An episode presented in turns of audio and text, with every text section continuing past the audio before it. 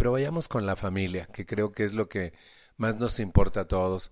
Casi todo el mundo dice que daría su vida por la familia, que la familia es el núcleo de la sociedad, que nosotros eh, amamos entrañablemente a nuestras familias, etcétera, que deseamos lo mejor para cada uno de los integrantes de nuestra familia y vivimos con nuestra familia, comemos juntos en el mismo comedor con nuestra familia, salimos los fines de semana con nuestras familias, ese es el acto. Pero ¿qué actitud asumo ante mi familia? ¿Me conocen? ¿Saben qué pienso? ¿Saben qué siento? ¿Conocen mis anhelos y mis frustraciones? ¿Tienen idea de la historia de mi vida? Fíjense que yo he descubierto que la mayoría de las familias vivimos como perfectos desconocidos. Hubo un video que estuvo circulando en diciembre que se llamaba ¿Le echarías a perder la cena de Navidad a tu familia? No sé si alguien lo vio. Era impactivo, pero impactivo. En un gran salón ponen cuatro inmensas mesas con cuatro familias y es un juego. Le van a preguntar a cada integrante de cada familia una pregunta. Si la contesta asertivamente, se queda en la mesa. Si no sabe la respuesta, tiene que abandonar la mesa. El juego empieza muy fácil porque le pregunta a una chica qué es la novedad en Twitter y entonces ella responde los WhatsApp o algo así, ¿no? Bravo, estuvo bien.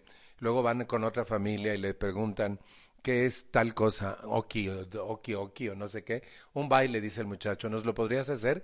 Y se para el muchacho y hace el baile.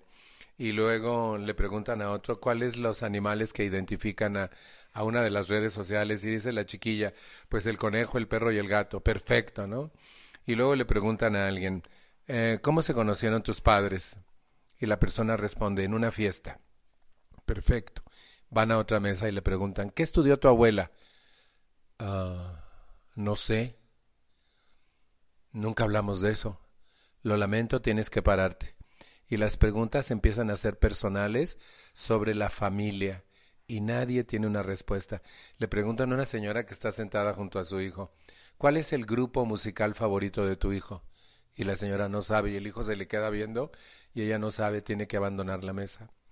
Y le preguntan a, a un señor, ¿qué anhelos le quedan por, por lograr a tu mujer? Y dice el señor, la verdad, ni idea, tengo que tenga anhelos. El resultado es las mesas, las cuatro, eran cuatro grandes familias, quedan totalmente vacías nadie conocía la vida de los demás. Esa es la actitud.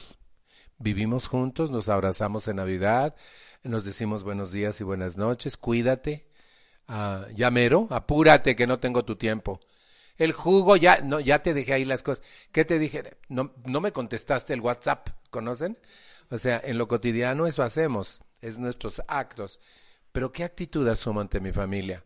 ¿Los abrazo? los beso, los acaricio, les digo cuánto los amo, me conocen, saben qué pienso, saben qué siento, saben qué necesito o qué anhelo. Puedo hacer propuestas de solución a nuestras problemáticas familiares y entonces la actitud se vuelve muy difícil. Para ponerles un ejemplo recién, mi familia y yo nos reunimos el fin de año, el día 31 de diciembre, aquí, en esta ciudad. La mayoría de mi gente vive aquí, en Jalisco. Y resulta que todo iba muy bien hasta que hablamos de dinero. Y ahí fue cuando la puerca torció el rabo. Empezó la actitud nefasta ante el dinero relacionada con la actitud ante la familia, que empezaron a decir es que fulana no tiene. ¿Y saben quién protestó más? Los que mejor pueden dar. Parecía mentira como eh, incluso alguien dijo, pues si no nos vamos a reunir, no cuenten conmigo más. Y dijo, es que yo tengo que, que hacer la reserva de mi hotel. Total, un lío, pero lío. Y que, quién no va a venir y que sí van a ir y que... Total, nos reunimos y fue maravillosa la reunión, pero todo lo que hubo que saltar por las actitudes individuales y grupales de mi familia. Impresionante. Dicho de otra forma, la gente que más daño nos hace en la vida es nuestra familia. A la gente que más dañamos en nuestra historia de vida es a nuestra familia y decimos que nos amamos. Entonces vemos, por ejemplo, estamos con ellos, los abrazamos el día de su cumpleaños, en la Navidad, pero no nos amamos nos molestamos mucho, nos hacemos mucho daño. La actitud de unos contra otros generalmente es de reprobación. Todo mundo quiere cambiar a todo el mundo, todo mundo culpa a todo el mundo de lo que a cada quien le pasa. Por tu culpa no puedo dormir anoche. Y no es cierto, no puedes dormir por tus pensamientos, pero no por lo que yo haga. Sin embargo, es más fácil inculpar a los míos de lo que pasa en mi, en mi vida, de mis estadios, que asumir la responsabilidad de mi propia historia. Y entonces las actitudes van dificultando la interrelación con una familia. Fíjense, ya no solo cómo, cómo tengo yo actitudes hacia mi familia, sino las actitudes que la familia tiene hacia mí. Comprendo que no los puedo cambiar, pero sí puedo cambiar mi actitud ante ellos. Generalmente, con los extraños, somos muy amables y con los propios no somos nada amables. Si ella es mi hermana y atraviesa por problemas, me la friego. Te lo dije, pero como nunca entiendes, hazte bolas. Pero si es una amiga y tiene un problema similar al de mi hermana, no te preocupes, yo te comprendo. Además, mira, es, es poco a poco, tú vas a lograrlo, tienes la fuerza interior para lograrlo. Yo te acompaño, cuentas conmigo cuando se te ofrezca, pero si es mi hermana, me la friego. ¿Conocen a alguien que asume estas actitudes? Ante los extraños es buenísima onda y con los propios es malísima onda. Es generalmente cuestión de actitud. Dicen por ahí los entendidos que la vida en sí misma es 10% acción y 90% actitud. ¿Qué actitud asumo ante mi familia? Sería interesante que cada uno de nosotros hiciera una reflexión propia de cómo los, los qué pienso de ellos. Nunca les decimos realmente qué pienso. Nunca pensamos antes de hablar. Y entonces, por eso es que podemos hacernos tanto daño. Yo les digo, si nosotros cambiáramos una sola cosa, conectar cerebro con lengua, nos iría mejor en la vida. Si antes de hablar yo experimentara qué quiero decir y decirlo, punto. A veces nos metemos y damos opinión a los demás sin que nos las hayan pedido en nuestra propia familia. No nos atreveríamos a darle opinión a nuestro jefe, a un amigo, si no nos es solicitada. Pero a nuestra familia, ¿eh? ¿y así te vas a ir? ¿Ya te viste en el espejo? ¿Sí?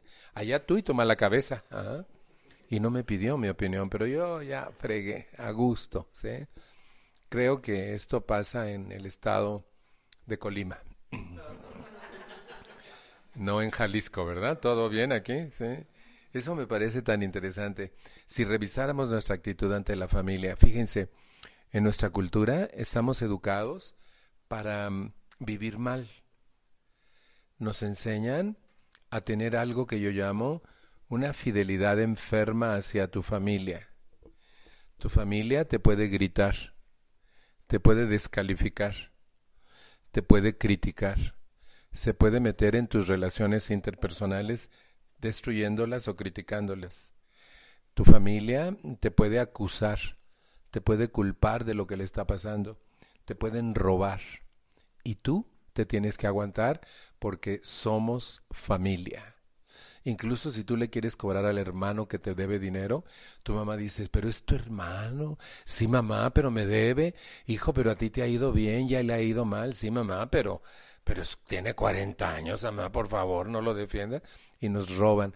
Hay gente que de la familia que a veces ya ni te habla para no pagarte lo que te debe. Y entonces la actitud es cállate, no digas nada, somos familia, qué barbaridad. Y luego fingimos como feliz Navidad. Que te vaya muy bien. Feliz año a todos. Feliz año. ¿Por qué? Porque nos traemos atravesados unos a otros. Nos caemos gordos y decimos que nos amamos, pero no es verdad. Está comprobado que la persona que más daño le hace al ser humano es la madre porque está encima de él todo el tiempo. Levántate, báñate, cámbiate, mastica con la boca cerrada, ¿Qué te dije con esas uñas? No me mires así, soy tu madre. ¿sí? Y entonces la actitud se vuelve una actitud molesta y los hijos terminan cayéndoles gorda a la mamá porque están friegue y friegue y friegue. La mamá piensa que los está educando, pero el gran conflicto es que nuestra educación no lo es, es más bien una imposición y más bien una domesticación que una educación, porque la educación real se da mediante dos factores, la guía y el ejemplo. Si tú haces bien las cosas, no necesitas hablar. Ellos te están viendo y ellos van a repetir lo que tú hagas. Entonces no digas nada, solo hazlo bien y estarás educando correctamente. Pero la actitud no, es que tiene que entender. La cuestión es que no es buena actitud la que asumimos ante nuestras familias y podemos cambiarla. Otra actitud, por ahí vamos ya en actitudes muy importantes, fíjense, dinero, sexo, familia. ¿sí?